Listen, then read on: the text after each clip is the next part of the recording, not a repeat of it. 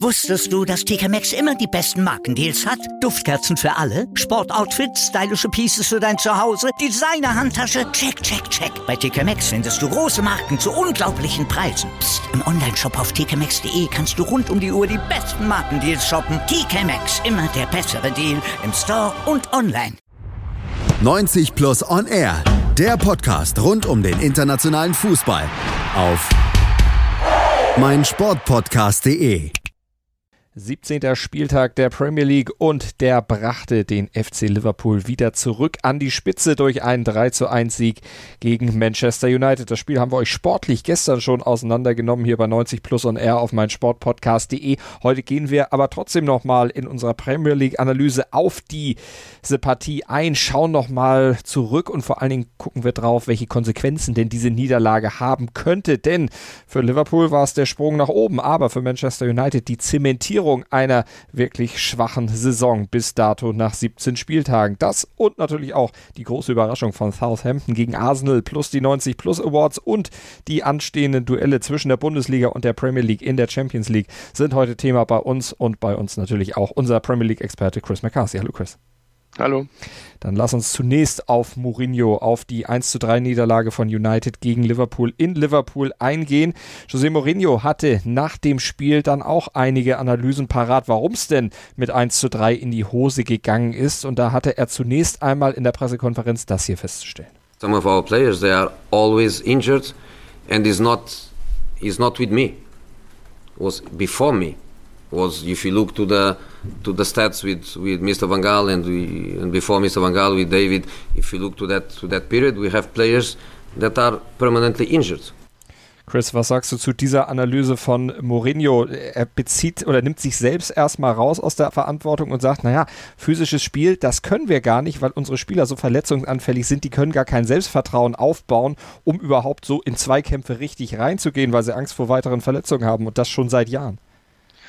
Ähm, für mich ist es einfach nur die nächste Ausrede beziehungsweise der nächste Versuch, so ein bisschen vom, vom sportlichen Scheitern abzulenken. Ähm, warum kommt man jetzt mit diesem Argument? Ähm, Mourinho ist jetzt in seinem dritten Jahr bei Manchester United und äh, jetzt bringt er dieses Argument ins Spiel, dass, der, dass er Spieler geerbt hat, die nicht passend für diese intensive Spielweise sind. Ähm, das ist jetzt nichts Neues und daher, wie gesagt, für mich ein sehr interessantes Timing, diese Aussage zu treffen. Klar ist vielleicht etwas dran. Martial hat ab und zu mit äh, der ein oder anderen, äh, mit dem einen oder anderen Problemchen zu kämpfen. Ein, ein Smalling musste kurzfristig passen. Das ist alles richtig, aber diese Probleme haben alle Vereine und andere Trainer müssen auch damit umgehen können. Deswegen kann ich ehrlich gesagt nicht nachvollziehen, warum man jetzt dieses Argument auf einmal bringen muss. Er hat dann aber nochmal nachgelegt und vor allen Dingen die aktuelle Situation bei United mit seinen Situationen, die er ja schon bei seinen Vorgängervereinen hatte, Porto, in Inter, Real und das fügte er dann auch nochmal an. You can compare my Porto team with Liverpool. Was my best team in defensive transition. We lose the ball, we bite, we bite like mad dogs and we recover the ball after two seconds. In Real Madrid, I had my best team in direct counter-attack because I had young Di Maria, young Ronaldo, young Higuain, and young Benzema. And in Inter, I had my best team in a defensive low block. Materazzi, Samuel, Lucio, Cordoba. You can be there five hours and you don't consider you don't consider goal. Players make teams play in a certain way. Und United spielt eben so, wie sie aktuell spielen, weil die Spieler es nicht anders zulassen. Jetzt hast du ja schon gesagt, er versucht ein bisschen abzulenken. Kann es auch sein, dass er die Vereinsführung damit nochmal wieder unter Druck setzen will, dann doch zum, zur Winterpause, beziehungsweise gibt es ja nicht in England, aber zum Winter dann doch nochmal in der Transferperiode nochmal nachzulegen und den von ihm ja auch geforderten Innenverteidiger dann noch zu holen? Ich glaube, über diesen, über diesen Punkt sind wir mittlerweile hinaus. Ich glaube eher, dass er damit betonen will, dass er nicht die Mannschaft bekommen hat, die er braucht, um erfolgreich zu sein. Ähm, darüber kann man jetzt lange diskutieren, aber das sieht momentan einfach faktisch auch so aus. Ähm, warum es zu spät ist, meiner Meinung nach, ich glaube ehrlich gesagt, dass zu viel schon bei United passiert ist. Da liegt ähm, zu viel ja, brisante Stimmung in der Luft. Und ähm, ich glaube, selbst ein, ein, gutes Wintertransferfenster wird daran nichts ändern. Und deswegen glaube ich wirklich, dass Mourinho so ein bisschen hier sein, sein Image schützen will, sein Gesicht schützen will.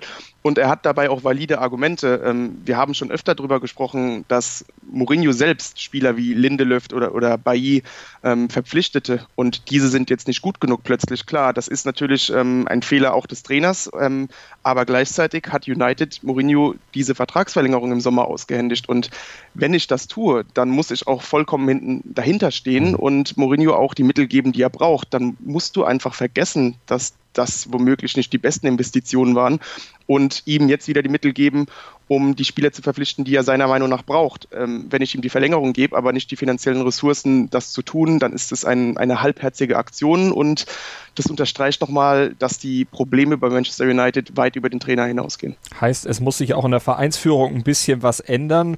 Wird ja auch oft diskutiert. Also ein Sportdirektor, ein richtiger Sportdirektor, der Mourinho dann letztlich übergeordnet ist und so ein Verbindungsglied zu zum Herrn Woodward darstellt. Genau, das ist der Punkt. Ähm, Woodward mag sich mit den Finanzen gut auskennen, gar keine Frage, kann ich nicht mal irgendwie beurteilen, da ich kein Experte in diesem Bereich bin. Aber was ich weiß, ist, dass er wahrscheinlich nicht die Qualitäten hat, ähm, Spielerpersonal ausfindig zu machen und das, das ist schon sehr erstaunlich, dass ein so moderner Verein wie Manchester United, der ähm, in Sachen Marketing und Finanzen wirklich ein Vorbild für andere Vereine ist, ähm, es nicht auf die Reihe bekommt, die sportliche Komponente auf dasselbe Level zu heben. Mhm. Und ähm, eigentlich ist die, die Installation eines Sportdirektors, so wie es jetzt beispielsweise bei Arsenal endlich passiert ist, schon seit Jahren überfällig. Und ähm, dann würden diese Sachen hier nicht passieren, weil bei United in den Transferperioden hat man seit Jahren das Gefühl, es wird ein Name gekauft, es wird ein Projekt gekauft, aber ob dieser Spieler wirklich kompatibel zur taktischen Vision des Trainers ist, ist irgendwie sekundär. Man versucht da irgendwelche ähm, Spieler einfach einzubauen und ähm, Mourinho einfach machen zu lassen. Klar, er selbst wird da auch ein Wörtchen mitgeredet haben und vielleicht ähm, etwas falsch eingeschätzt haben, will ich gar nicht äh, bestreiten. Aber insgesamt wirkt das alles so ein bisschen wie so ein zusammengewürfelter Haufen ohne große Struktur. Und das ist ja was, was es unter Sir Alex Ferguson in den Jahren vor Mourinho, vor Van Gaal, vor David Moyes eben nicht gab. Also da muss sich grundlegend was ändern. Trotz dieser ja, verkorksten Saison bisher für United. 29 zu 29 Tore, da kommen wir später nochmal in der Sendung zu. Und nur 26 Punkte, 8 Punkte schon hinter den internationalen Plätzen. Trotzdem glaubt Mourinho, dass er in der Rückrunde mit seiner Mannschaft doch noch was beschicken kann. Muss er natürlich auch sagen, wäre ja auch schlecht, wenn er jetzt komplett klein beigibt, aber er begründet das so. We played away uh, Liverpool, Chelsea and, uh, and Man City. We have um I think the possibility to do much more points in the in the second part of the season than we did in the first part. Siehst du da irgendwie eine Chance, dass er recht bekommt, dass sie tatsächlich in der zweiten Hälfte der Saison mehr Punkte holen als jetzt in der ersten, weil sie eben die Großen dann zu Hause haben, die er eben aufgeführt hat? Ich denke eher, dass das ähm, ja so ein verzweifelter Versuch ist, irgendwie für Optimismus zu sorgen. Ehrlich gesagt, macht mir die Mannschaft keinerlei Hoffnung, dass es auf einmal besser werden soll. Da fehlt es ja in allen Belangen. Also die Defensive ist schwach, das Mittelfeldspiel ist quasi nicht vorhanden. Ähm, in der Offensive kreiert man kaum Chancen. Also ich weiß nicht, woher auf einmal dieser Funke herkommen soll. Ähm, wenn ich ganz ehrlich sein muss, denke ich eher, dass dieser Funke nur durch einen Trainerwechsel kommen kann, damit mal ein ordentlicher Ruck durch die Mannschaft geht. Denn aktuell das United unter Mourinho, ich kann mir nicht vorstellen, dass da die ganz große Wende noch kommen wird. Nun sind die nächsten beiden Spiele Cardiff und Huddersfield. Also wenn man da nicht gewinnt, äh, dann kann man es wahrscheinlich auch ganz lassen. Ja, das auf jeden Fall. Und es sind auch sehr richtungsweisende Spiele für Mourinho selbst. Ähm, ja, böse Zungen würden behaupten, es ist ein, ein, guter Zeitpunkt, um einen neuen Trainer wirken zu lassen, denn es sind relativ einfache Spiele auf dem Papier. Aber ich glaube, United ähm, ist da noch nicht bereit, die Reißleine mhm. zu ziehen. Ich denke, das wird noch ein bisschen dauern, aber wenn man da jetzt wirklich stolpern sollte, dann, dann wird es auch wirklich das letzte Alarmsignal für die Vereinsführung sein, da jetzt endlich tätig zu werden. Es ist dann ja auch die Frage, wer könnte denn ein Nachfolger sein? Die großen Namen, die United natürlich gerne hätte, sind aktuell natürlich auch eventuell gar nicht auf dem Markt oder gar nicht verfügbar. Aber was ein Trainerwechsel bewirken kann, das hat das Beispiel Southampton an diesem Wochenende gezeigt. Die haben nämlich gewonnen gegen Arsenal mit 3 zu 2 zu Hause. Ralf Hasen Hasenhüttel bei seinem Heimdebüt hat also einen Sieg eingefahren gegen die Gunners und hinterher in der Pressekonferenz folgendes bilanzierend gesagt. We saw from the from the first minute we saw a team working as a team mainly against the ball and um, with every ball win with every counter attack we, we, we put on the pitch I think this belief in, in, in, in what they do was rising and come back again and again and again. It was amazing because they showed us that we have the character to to face uh, problems and to to make the next step. And the crowd was helping us in a few moments. And when they came the 85th minute, we scored a third goal, and I think we deserve to win today. 3 zu 2 ging es am Ende aus. Es war der erste Sieg zu Hause für Southampton seit April, der zweite Saisonsieg erst. Chris, ist der tatsächlich schon Ralf Hasenhüttel so zuzuschreiben? Hat er schon so viel bewegen können in diesen anderthalb Wochen, die er erst da ist? Ja, es, klingt, es klingt ähm, erstaunlich, aber Meinung, meiner Meinung nach ja. Das war wirklich Hasenhüttel Fußball. Ähm, ich erinnere mich an die, die letzte Folge, ähm, bei der wir zusammen über Hasenhüttel sprachen, was er der Mannschaft bringen kann. Und man muss wirklich sagen, die Saints setzten all das um, was für was Hasenhüttel auch wirklich steht. Wir, wir haben darüber geredet, dass Southampton nicht diese individuelle Qualität im Kader hat und daher ähm, Hasenhüttels Philosophie auf ähm, ein mannschaftliches Kollektiv, ähm, darauf, dass man wirklich als Einheit kämpft, sehr viel läuft, äh, sehr viel presst ähm, und präzise Gegenangriffe anleitet. Das würde alles der Mannschaft gut tun.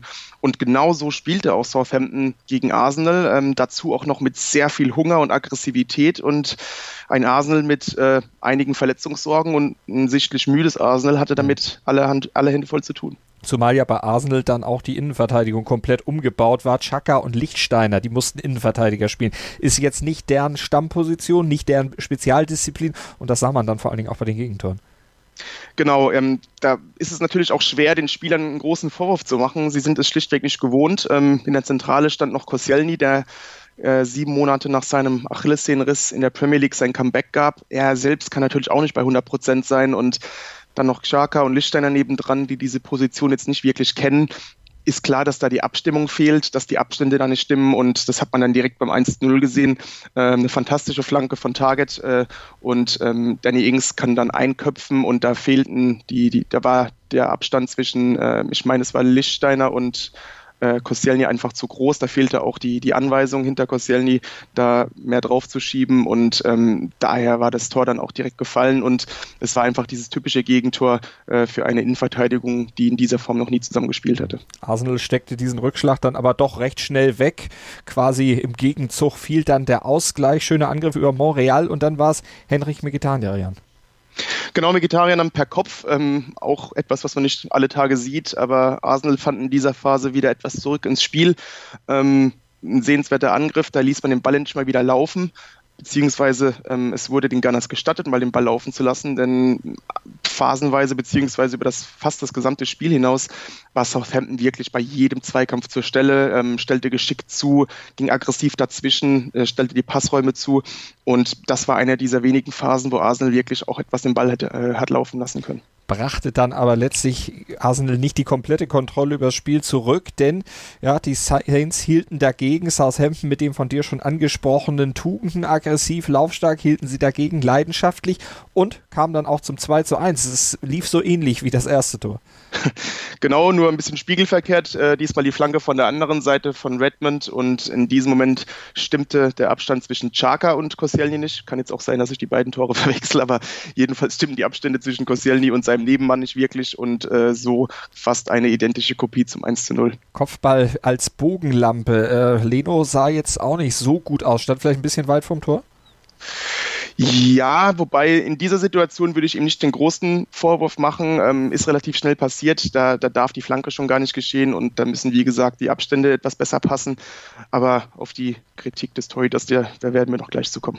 Richtig, wir haben ja noch ein Tor von Southampton, über das wir sprechen müssen. Vorher aber keine Kritik für den Keeper von Southampton, der den Ausgleich von Mikitarian noch hinnehmen musste. Hatte nämlich das Pech, dass vor ihm sein Abwehrspieler Westergaard dann mit der Wade den Ball, den Schuss von Mikitarian noch so abfälschte, dass er ins falsche Eck flog. Ja, relativ glücklich zu dem Zeitpunkt. Ähm, gleichzeitig hatte man das Gefühl, es könnte jetzt Arsenal wieder die Kontrolle über das Spiel geben und das, das lag vor allem daran, dass man, also ich persönlich zumindest, wirklich daran gezweifelt habe, dass die Saints dieses enorme Tempo, das man da ging, wirklich die 90 Minuten über ähm, wirklich aufrechterhalten konnte.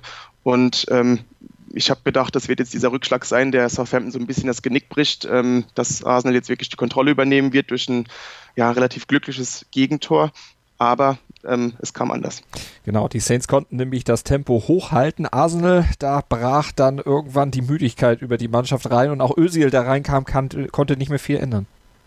Nee, und das war wirklich ähm, jetzt nicht das typische Klischee, wenn man über, ja, beziehungsweise wenn man Özil kritisiert, aber er war wirklich sehr schwach und es war auch man merkte, da stimmt was nicht. Ähm, es wurde viel über diese Rückenverletzung diskutiert, ob es wirklich eine, ob es wirklich äh, eine Verletzung ist oder ob es irgendwie Probleme zwischen ihm und Emery gibt. Ähm, wissen wir alles nicht, wir wissen die Details nicht, aber was Fakt ist, ein Ösel mit sehr schwacher Körpersprache kam auf den Platz, ein etwas lethargischer Ösel, ähm, der irgendwie ja, nicht er selbst war und ähm, so war es dann auch relativ passend, dass er mit seinem Ballverlust einen erneut sehr präzisen Gegenangriff der Saints einleitete. Ähm, Flanke von Long, der sehr viel Zeit hat. Chaka geht nicht richtig dazwischen.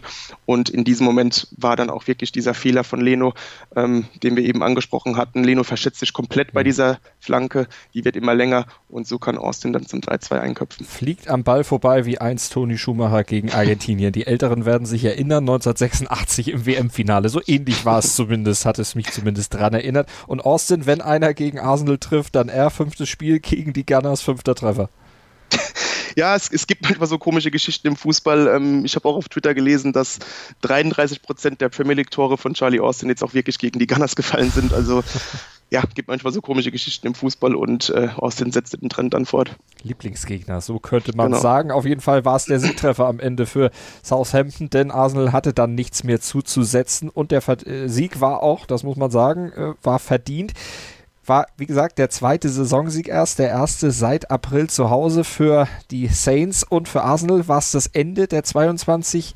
niederlagenlosen Spiele. Ja, und es musste natürlich irgendwann kommen. Und ähm, wenn man dann so ein bisschen die letzten Wochen beobachtete, konnte man sehen, dass die, die letzten Spiele Arsenal wirklich sehr viel Kraft kosteten. Und ähm, auch, wie gesagt, diese, diese Probleme in der Verteidigung ähm, taten dann auch noch ihr Übriges. Ähm, deswegen würde ich als, als Arsenal mir nicht die allergrößten Sorgen über diesen Rückschlag machen. Die Niederlage musste, wie gesagt, kommen und es gab auch wirklich Umstände, die das Ganze irgendwo äh, verzeihlich machen. Es fehlten die Rotationsmöglichkeiten. Die Gunners wirkten, wie gesagt, sehr, sehr ausgelaugt. Und dann spielst du auch noch ähm, bei einem Gegner, der plötzlich ähm, neu motiviert ist, ähm, vor einer Kulisse, die die Euphorie spürt. Und es ist ja nicht das erste Mal, dass eine Mannschaft im ersten Heimspiel des neuen Trainers dann ein bisschen über sich hinauswächst. Und Deswegen ist die Niederlage in der Sicht irgendwie auch okay. Und gleichzeitig muss man natürlich wirklich großes Lob aussprechen an Hasenhüttel und Southampton, dass man binnen von zehn Tagen ähm, so sehr ähm, seinem Spiel einen neuen Stempel auferlegt. Und ähm, ich bin mal gespannt, ob diese, dieses Level in den nächsten Wochen gehalten werden kann. Zumindest sind sie jetzt erstmal über dem Strich, stehen auf Platz 17 mit zwölf Punkten und Arsenal verliert natürlich nach oben jetzt erstmal wieder ein paar Punkte, aber hat ja Glück, dass United von unten eben nicht nachdrücken kann. Also der fünfte Platz momentan fest in Arsenal Hand, acht Punkte vor der Konkurrenz aus Manchester.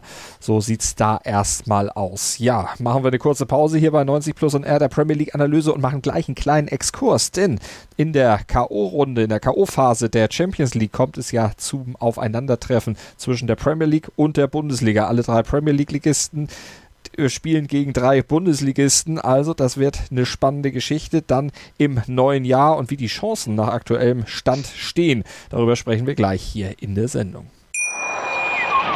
Wusstest du, dass TK Maxx immer die besten Markendeals hat? Duftkerzen für alle, Sportoutfits, stylische Pieces für dein Zuhause, Designer-Handtasche, check, check, check. Bei TK Maxx findest du große Marken zu unglaublichen Preisen. Psst. im Onlineshop auf tkmaxx.de kannst du rund um die Uhr die besten Markendeals shoppen. TK Maxx, immer der bessere Deal im Store und online.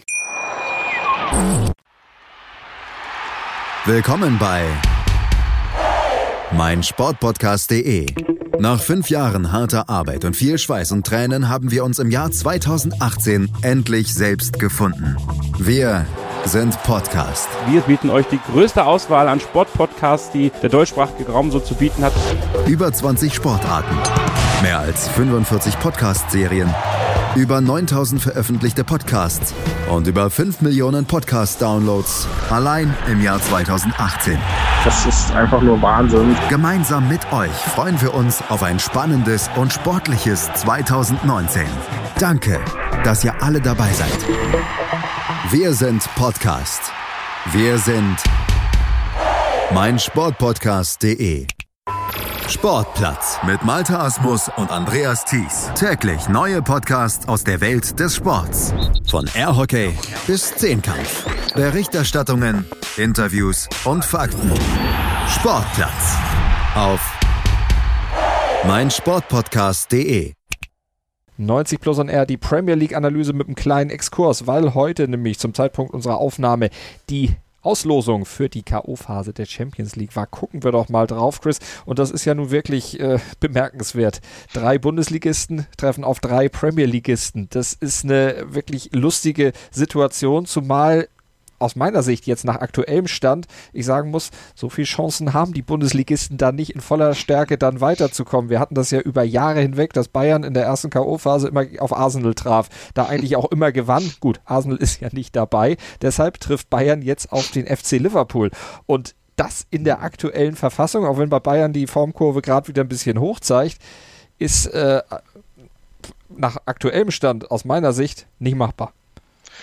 Ähm, ja, also ich muss wirklich zustimmen, Liverpool geht auf jeden Fall als klarer Favorit in dieses Duell ähm, in dieses Duell. Man, das ist alleine wegen der Formkurve zu sehen. Liverpool ist momentan voller Selbstbewusstsein, ähm, hat noch neue Facetten ins Spiel eingebracht, wirkt, ähm, kann auf einmal auch wirklich Kontrolle über ein Spiel gewinnen und Bayern ähm, über die Bayern wurde natürlich in Deutschland jetzt genug Worte verloren zuletzt. Ähm, das ist nicht der, das sind nicht die Münchner der, der letzten Jahre und deswegen wird es dann interessant zu sehen sein, ob bis diese Partien dann stattfinden, vielleicht ein bisschen Ruhe bei Bayern einkehrt. Mhm.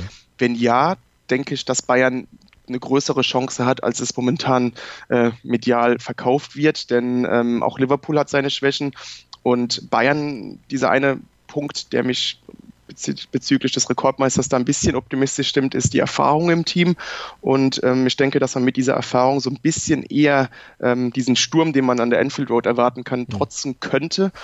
Und man muss natürlich auch abwarten, wie Liverpool mit einem ersten Rückschlag umgeht, ähm, in der Liga noch ungeschlagen, was es auf die Psyche macht, wenn man verlieren sollte, was womöglich wirklich passieren könnte, gerade zur Winterperiode, wo es wirklich in der Premier League Schlag auf Schlag geht. Und das ist natürlich auch der nächste Punkt.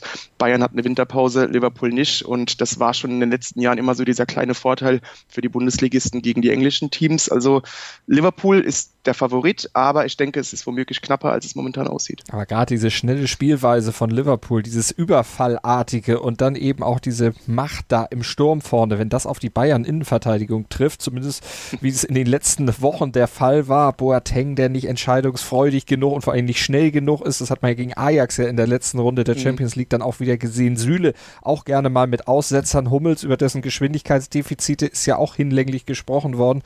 Eieiei. Ja, also das, das hat sich jetzt vielleicht ein bisschen zu positiv ausgehört, aus, äh, angehört aus, aus Bayern-Sicht, was ich eben äh, erklärte. Insgesamt ist es natürlich richtig, dass die, die Stärken Liverpools natürlich auch perfekt zu den Schwächen der Bayern passen. Das haben wir alleine beim, beim Spiel zwischen Bayern und Dortmund gesehen, dass ähm, die Münchner wirklich eklatante Probleme haben, wenn es schnell geht. Und das ist natürlich die Paradedisziplin von Liverpool. Aber ähm, deswegen muss man wirklich abwarten, wie sich, wie sich die Sachlage bei den Bayern entwickelt, ob man, wenn Ruhe einkehrt, vielleicht ein bisschen mehr Kontrolle im Mittelfeld gewinnt, denn das könnte dann wirklich so ausschlaggebend dafür sein, dass man diese Gegenangriffe so ein bisschen im Keim ersticken kann. Aber du hast absolut recht, ähm, wenn es, wenn diese Partien jetzt heute stattfinden würden oder in den nächsten Tagen, ähm, dann würde ich da auch ganz stark auf Liverpool setzen, keine Frage. Also noch kleine Hoffnung für die Münchner, dass sich bis dahin, bis zum Februar dann was ändern wird, wenn wir auf das Duell Schalke gegen City kommen. Also kannst du da dann auch irgendwas Positives noch finden oder ist das ein Freilos für, United, äh, für City? Klar, freilos hört sich jetzt ein bisschen hart an, aber wenn wir mal ehrlich sind, ähm, ist, sollte das eine wirklich bequeme Angelegenheit für Pep Guardiola werden. Ähm, ich denke auch ganz ehrlich, dass die Schalker das auch wissen und wenn wir nochmal ehrlich sind, äh, die Schalker haben auch momentan ganz andere Sorgen.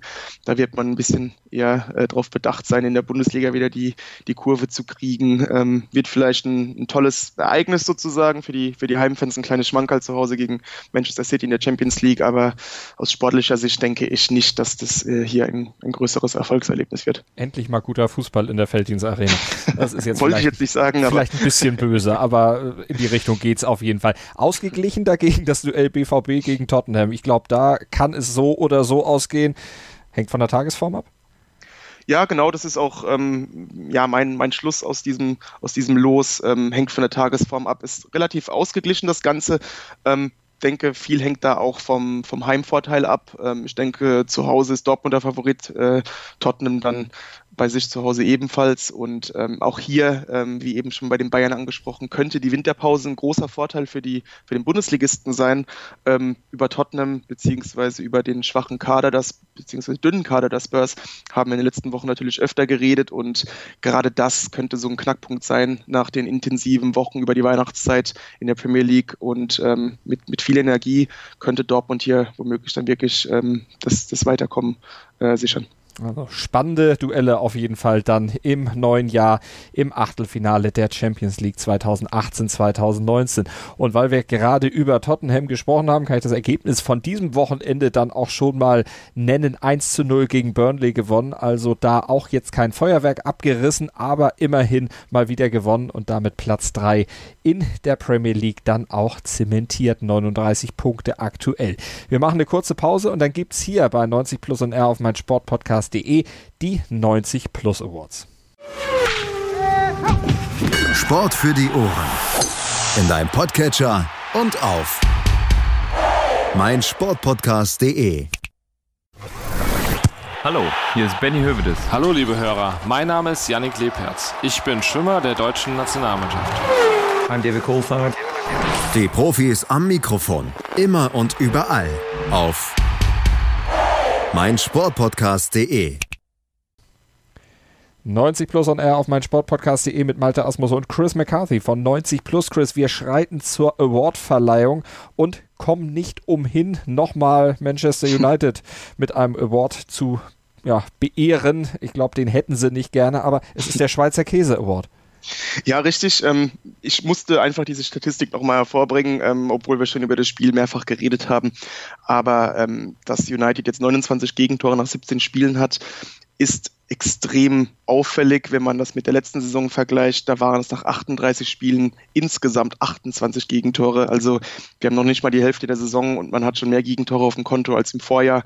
Und das unterstreicht nochmal die, die Flut an Problemen, die United derzeit hat. Es ist nicht nur die Defensive, es ist einfach momentan alles zusammen. Aber jetzt äh, das jüngste Beispiel ist jetzt die Defensive, die ähm, eindrucksvoll demonstriert, dass bei United einfach sehr viel schief läuft momentan. Ganz entgegengesetzt zu Lokalrivale Manchester City, deren größtes Problem ist, dass sie aktuell einen Punkt hinter Liverpool sind, weil sie sich eben in der Premier League in der Vorwoche eine Niederlage gegen Chelsea geleistet haben. Aber in dieser Woche haben sie sich dann mal wieder rehabilitiert. 3 zu 1 gegen Everton gewonnen und die personifizierte Torgarantie hat zugeschlagen. So heißt auch der Award, den Leroy Sané kriegt. Ja, genau. Ähm, mit zwei Assists war er maßgeblich am, am 3 zu 1 über Everton beteiligt und ähm, das setzt einen interessanten Trend fort. Ähm, der Nationalspieler war ja in den ersten Wochen ähm, nicht in der ersten Elf von Guardiola, hatte ein bisschen mit Formproblemen zu kämpfen. Dann ähm, am fünften Spieltag war es dann soweit wieder in der Startelf und dann startete so eine interessante Serie. Ähm, in den zehn Spielen, in denen Sané in dieser Saison dann in der Startelf stand, war er insgesamt an 13 Toren direkt beteiligt, also per Tor oder Vorlage. Und ich glaube, es war nur ein Spiel, in dem er nicht direkt an einem Tor beteiligt war, als er in der Startelf stand. Und äh, deswegen dieser Award. Und das ist natürlich eine sehr, eine, eine sehr beachtliche äh, Leistung Sanés, ähm, in diesem Alter derartig produktiv zu sein. Definitiv. Und City bleibt also dran an Liverpool. Ein Punkt ist es nur, der zwischen den beiden liegt und der könnte ja dann Anfang Januar im direkten Duell der beiden Mannschaften City gegen Liverpool dann im Etihad auch durchaus wieder ausgeglichen werden, beziehungsweise Liverpool dann wieder überholt werden. Ein Award haben wir noch und zwar den Big Points Award und der geht an Newcastle United. Die hatten zwischendurch mal wieder die Kurve gekriegt, dann fielen sie wieder so ein bisschen zurück, aber jetzt gab es das Duell gegen Huddersfield und da haben sie mit 1 zu 0 gewonnen.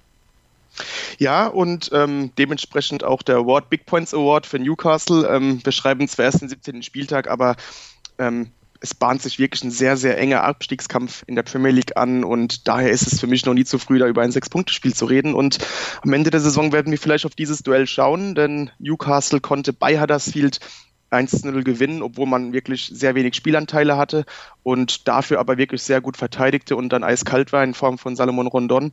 Und das waren natürlich unglaublich wichtige Punkte für Newcastle. Ähm, somit konnte man sich ein bisschen Luft im Abstiegskampf äh, verpassen. Und für Huddersfield war das natürlich ein, ein enormer Rückschlag. Vierte Niederlage in Serie und dann auch noch in so einem Sechs-Punkte-Spiel. Also, wie gesagt, könnte äh, ein ganz, ganz ähm, wichtiges Resultat für den Verlauf der Saison werden. Huddersfield auf Platz 19 in der Premier League. Zehn Punkte, gerade mal noch ein Punkt mehr als Fulham und die taumeln auch weiter am Tabellenende rum. 0 zu 2 gegen West Ham verloren. Wir gucken auf die weiteren Ergebnisse des 17. Spieltags. Crystal Palace schlägt Leicester mit 1 zu 0. Watford gewinnt 3 zu 2 gegen Cardiff.